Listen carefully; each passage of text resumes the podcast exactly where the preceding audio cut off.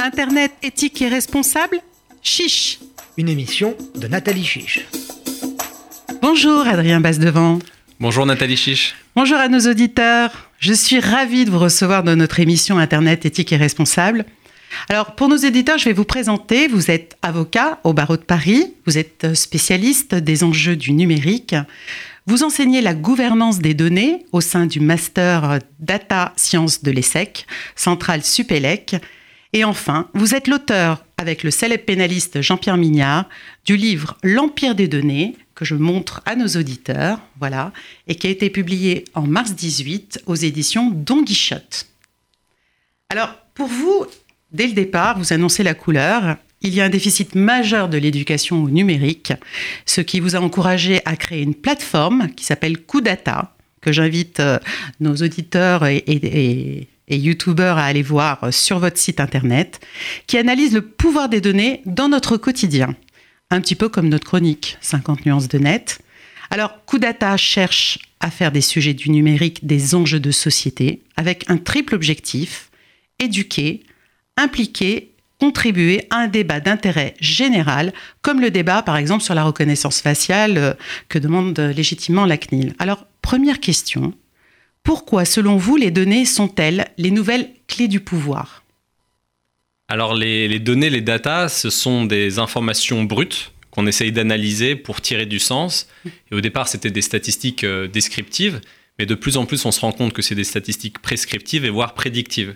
Et donc, il y a une course effrénée aux données parce qu'on sait que le savoir, c'est le pouvoir, et on gouverne en fait la société actuelle par les données. C'est-à-dire que les données, elles alimentent des algorithmes pour déterminer à quel contenu on peut avoir accès sur les réseaux sociaux, à quel taux sera notre crédit, euh, est-ce que notre enfant ira dans telle filière ou telle autre filière Et donc, il y a une course effrénée à, la data euh, qui concerne de multiples acteurs. Et il y a beaucoup de comparaisons qui sont utilisées. Parfois, on utilise de manière assez impropre d'ailleurs une, analogie avec le, pétrole. Euh, mais ce qu'on comprend bien avec ces enjeux de, concurrence par rapport à des matières premières, c'est que tout le monde souhaite les posséder pour pouvoir mieux gouverner, prendre des décisions et influer sur les vies de chacun. Donc la gouvernance passe par la data, pour vous, selon vous Il y a de la gouvernance par la data et il y a de la gouvernance de la data, c'est-à-dire qu'on utilise la donnée pour prendre des décisions dans la vie de tous les jours et on utilise aussi euh, des, des décisions pour savoir comment devrait être interprétée telle ou telle donnée. Alors, vous avez appelé le titre de votre livre, c'est L'Empire des données. Euh, quels sont ces acteurs qui dominent euh, bah, cet empire hein? Alors, des empires, ce sont des acteurs qui sont en situation, on pourrait dire, oligopolistique, c'est-à-dire ce ne sont pas seulement des monopoles, ils sont plusieurs à, à se partager, mais il y a des géants du numérique. C'est des plateformes régulièrement américaines, mais on a un tropisme un peu trop occidental en France parce que dans les bah, dans les grandes revues de presse, on, parle souvent de, l'acronyme les, GAFAM, pour parler de Google, d'Apple, de Facebook, d'Amazon ou de Microsoft. Il y a aussi IBM. Il y en a plusieurs, mais il faut savoir qu'il y a les mêmes acteurs en Asie, euh, dans d'autres acronymes. L'équivalent. Équivalents. C'est-à-dire un euh, moteur de recherche chinois comme. Euh, oui, bah, vous avez Baidu, vous avez Tencent, Alibaba, Xiaomi, qui sont des acteurs. il faut savoir que la base utilisateur est forcément encore plus volumineuse parce que il y a plus d'habitants tout simplement en Chine qu'aux États-Unis. Donc dans les pays même d'où proviennent ces plateformes, euh, il y a un effet de réseau, un effet de réseau, c'est-à-dire un nombre d'utilisateurs qui peuvent être, euh, comment dire, bah, testés lors du lancement d'un produit, qui est encore plus important. Et donc, je dirais que ces empires aujourd'hui, bon, ce, sont les acteurs dominants qui sont les plateformes. Mais comme à chaque décennie, et puisqu'on arrive en 2020, il y a souvent des nouvelles vagues d'innovation et de nouveaux acteurs qui apparaissent. Il y a d'autres vagues, Uber, Airbnb.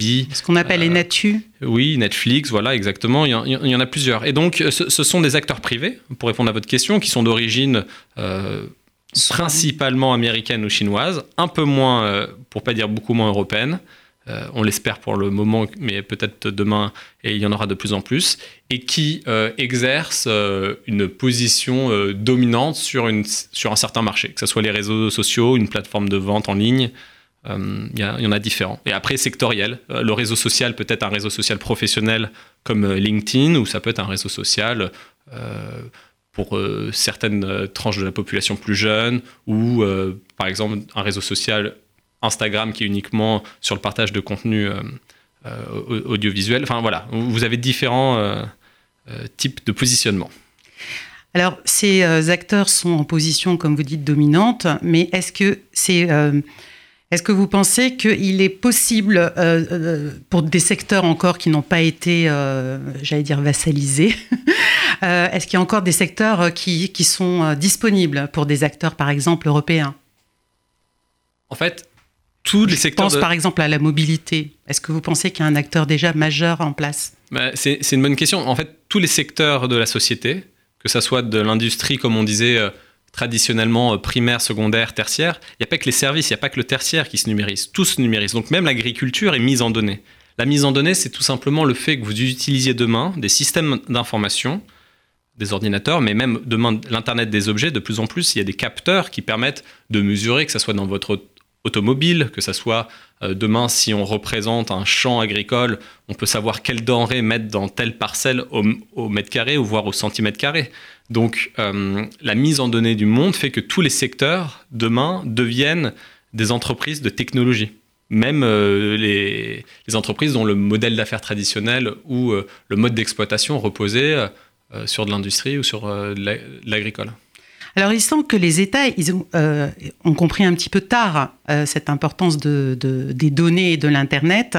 Et quid de la souveraineté alors des États-nations dans cette révolution des données? Alors la souveraineté, je pense que c'est un terme qui, euh, qui, peut être un peu ambivalent parce que parfois on parle de souveraineté numérique, ce qui pourrait être vu comme du protectionnisme en fait. Euh, la souveraineté, elle se décline à plusieurs échelles. Vous avez raison de le rappeler. Euh, au niveau des États. Donc, c'est-à-dire que les États-nations traditionnellement, euh, qui sont, des États souverains, qui sont des États souverains, euh, sont aujourd'hui concurrencés dans certains services, même publics. Hein. depuis Bismarck en Europe, on a le service public. On pourrait dire que LinkedIn connaît mieux le, les données du, du, marché du travail que Pôle Emploi, et que, par exemple, Apple connaît mieux les données de santé que la sécurité sociale. Enfin, il y a des compétitions qui se font entre acteurs public et acteurs privés de plus en plus, parce que la donnée s'est faite privée à partir des années 90. Pendant longtemps, on a cru que, euh, entre, guillemets, la personne dont il fallait se, un peu craindre, c'était l'État, notamment le scandale Safari qui a, qui a permis la création de la loi informatique et liberté en France dès 1978, c'était par rapport à l'État. Mais on voit aujourd'hui que les acteurs euh, dont on se méfie de plus en plus, ce sont aussi des, des, acteurs euh, privés. Donc, pour revenir à, votre question, la souveraineté, c'est une question d'opposition entre les États-nations et ce qu'on appelle des plateformes, ce que certains décrivent même comme des États-plateformes, mais ils n'ont pas non plus des forces armées, etc. Mais ils ont peut-être certaines prérogatives régaliennes que soit ils s'octroient, soit on leur délègue, et on reviendra peut-être sur cette ambivalence euh, entre les États et, les plateformes. Mais il y a aussi une souveraineté de nous tous, des individus. Je pense que ça, c'est très important de le rappeler et je pense qu'on le sous-estime. La souveraineté sur soi-même, enfin, l'autonomie, c'est-à-dire le fait de pouvoir décider euh, un peu de, de comment on s'équipe, euh, ou de quel réseau social, de quel moteur de recherche euh, on, utilise, ça c'est une vraie question. Euh, parce Vous pensez vraiment qu'on a une souveraineté quand on n'a pas d'alternative, comme par exemple le, réseau social Facebook Pour l'instant, il n'y a pas d'alternative, ou, ou le moteur de recherche, on essaie, quoi on essaye de rivaliser, mais on peut dire qu'il n'y a pas vraiment d'alternative. Vous pensez vraiment que nous, utilisateurs, on a cette souveraineté, cette euh, possibilité de choisir? Et c'est exactement la question qu'il faut se poser. Je suis complètement d'accord avec vous. Donc, ce que je voulais dire, c'est que la, question, elle se pose au niveau des États, la souveraineté des États, mais la question se pose avant tout au niveau des individus. Et l'enjeu fondamental demain, c'est de quelle alternative on va pouvoir bénéficier. Et alors là, peut-être que dans un écosystème, c'est euh, dans un rôle de co-construction d'un dialogue public entre des États, des, acteurs privés et nous, la société civile et les individus qui la composeront, euh, on va pouvoir euh, faire en sorte de promouvoir une souveraineté de, chacun, euh, c'est-à-dire comment on regagne un peu contrôle sur la gestion de nos données. Parce qu'une fois que vous mettez vos, je sais pas, vos photos de vacances dans le cloud, où est-ce qu'elles vont? Et est-ce que vous avez le choix entre plusieurs services cloud, plusieurs réseaux sociaux, comme vous en parliez? Et la, théorie économique et la théorie des réseaux, c'est vrai qu'aujourd'hui, ça peut présenter peu d'intérêt pour un individu de refuser d'être sur certains réseaux sociaux dominants parce que s'ils s'inscrivent tout seuls euh, comme quelqu'un qui est seul sur une île. Il pourra un... communiquer voilà, qu'avec lui-même. Il communique avec euh, deux personnes, donc ça serait peut-être un peu moins utile. Alors, c'est des sacrifices qu'il va peut-être falloir aussi euh, faire. Donc c'est des, des, des, positions qu'il faut aussi. Bon, sur lesquelles il faut réfléchir. Il faut réfléchir, voilà. Bien sûr. Alors Adrien Devant, à l'origine, Internet était un nouvel espace de liberté, sans frontières, qui pensait s'affranchir du contrôle des États-nations. Et puis, force est de constater que maintenant, Internet a été rattrapé par le droit. Alors, selon vous, qui gouverne le code informatique des plateformes ou le code juridique des États-nations? En clair, en anglais, code is law ou law is code?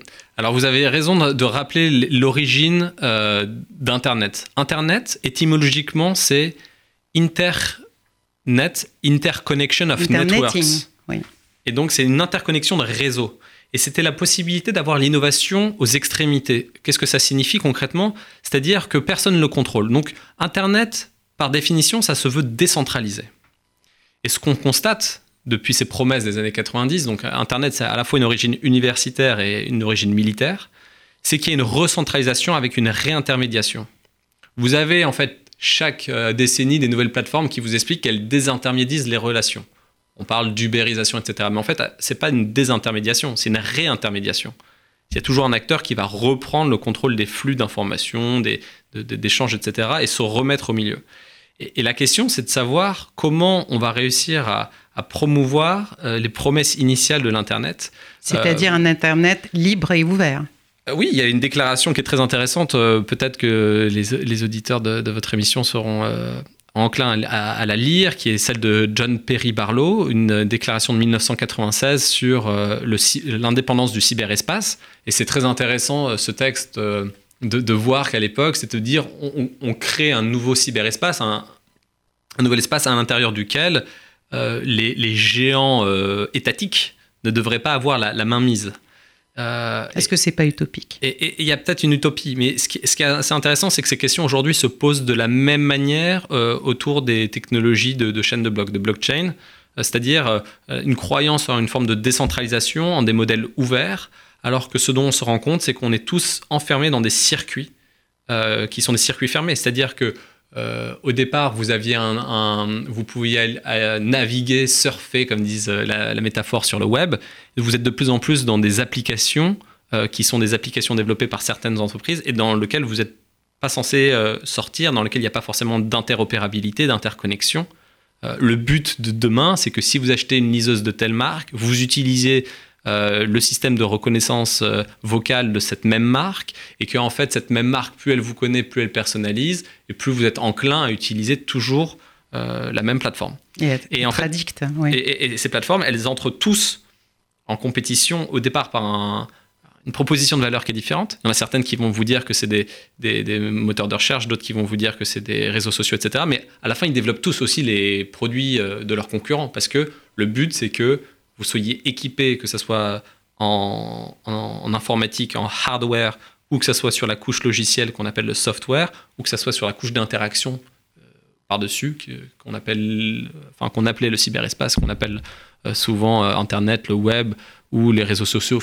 Après, on peut rentrer plus en détail sur la, terminologie et la sémantique, mais c'est cette, disons, pour répondre à votre question, euh, c'est cette euh, confrontation qu'on a entre les promesses d'ouverture et de décentralisation au départ, au départ et aujourd'hui une mainmise euh, de certains acteurs dominants qui réintermédient les, relations et finalement l'utilisateur là-dedans n'a pas trop son mot à dire parce que comme on le dit, pardon pour le micro, en droit, on parle de contrats d'adhésion, c'est des contrats sur lesquels vous n'avez pas forcément une possibilité de négocier. C'est une, une offre tout ou rien.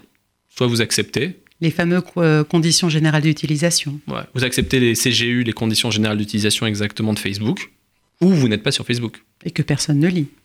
Puisque c'est. Elles sont assez longues à lire, et c'est vrai qu'il faudrait peut-être mieux les lire. Voilà. Et euh, partant alors de ce constat, on, il se dessine actuellement, euh, a priori, une nouvelle carte géopolitique du droit euh, même si au départ ce cyberespace était considéré sans frontières, Internet n'a pas de frontières, les États-nations vont utiliser le droit comme outil pour réterritorialiser en raison des atteintes à la sécurité ou des personnes ou de, de l'État lui-même. Et on peut évidemment euh, constater des dérives dans l'exercice de ces libertés fondamentales. Alors, euh, on en parlait juste avant euh, le début de l'émission. À l'initiative de Moscou, il y a un traité international qui vient de se négocier à l'ONU contre le recours des technologies de la communication et d'information à des fins criminelles. On a l'impression que les États essayent de reprendre la main pour quand même verrouiller l'Internet et la liberté d'expression. Alors, Qu'est-ce que vous en pensez de cette dérive, euh, justement, de cette dérive euh, des États pour reprendre la main par le droit, pour reprendre la main sur Internet par le droit? C'est une bonne question. Si on réfléchit, les États, ils entretiennent une euh, relation particulièrement ambivalente avec les plateformes. C'est que d'un côté, on a besoin de déléguer comme des auxiliaires de justice ou de police privée un rôle de régulation à des plateformes on demande à Google de réguler le droit à l'oubli.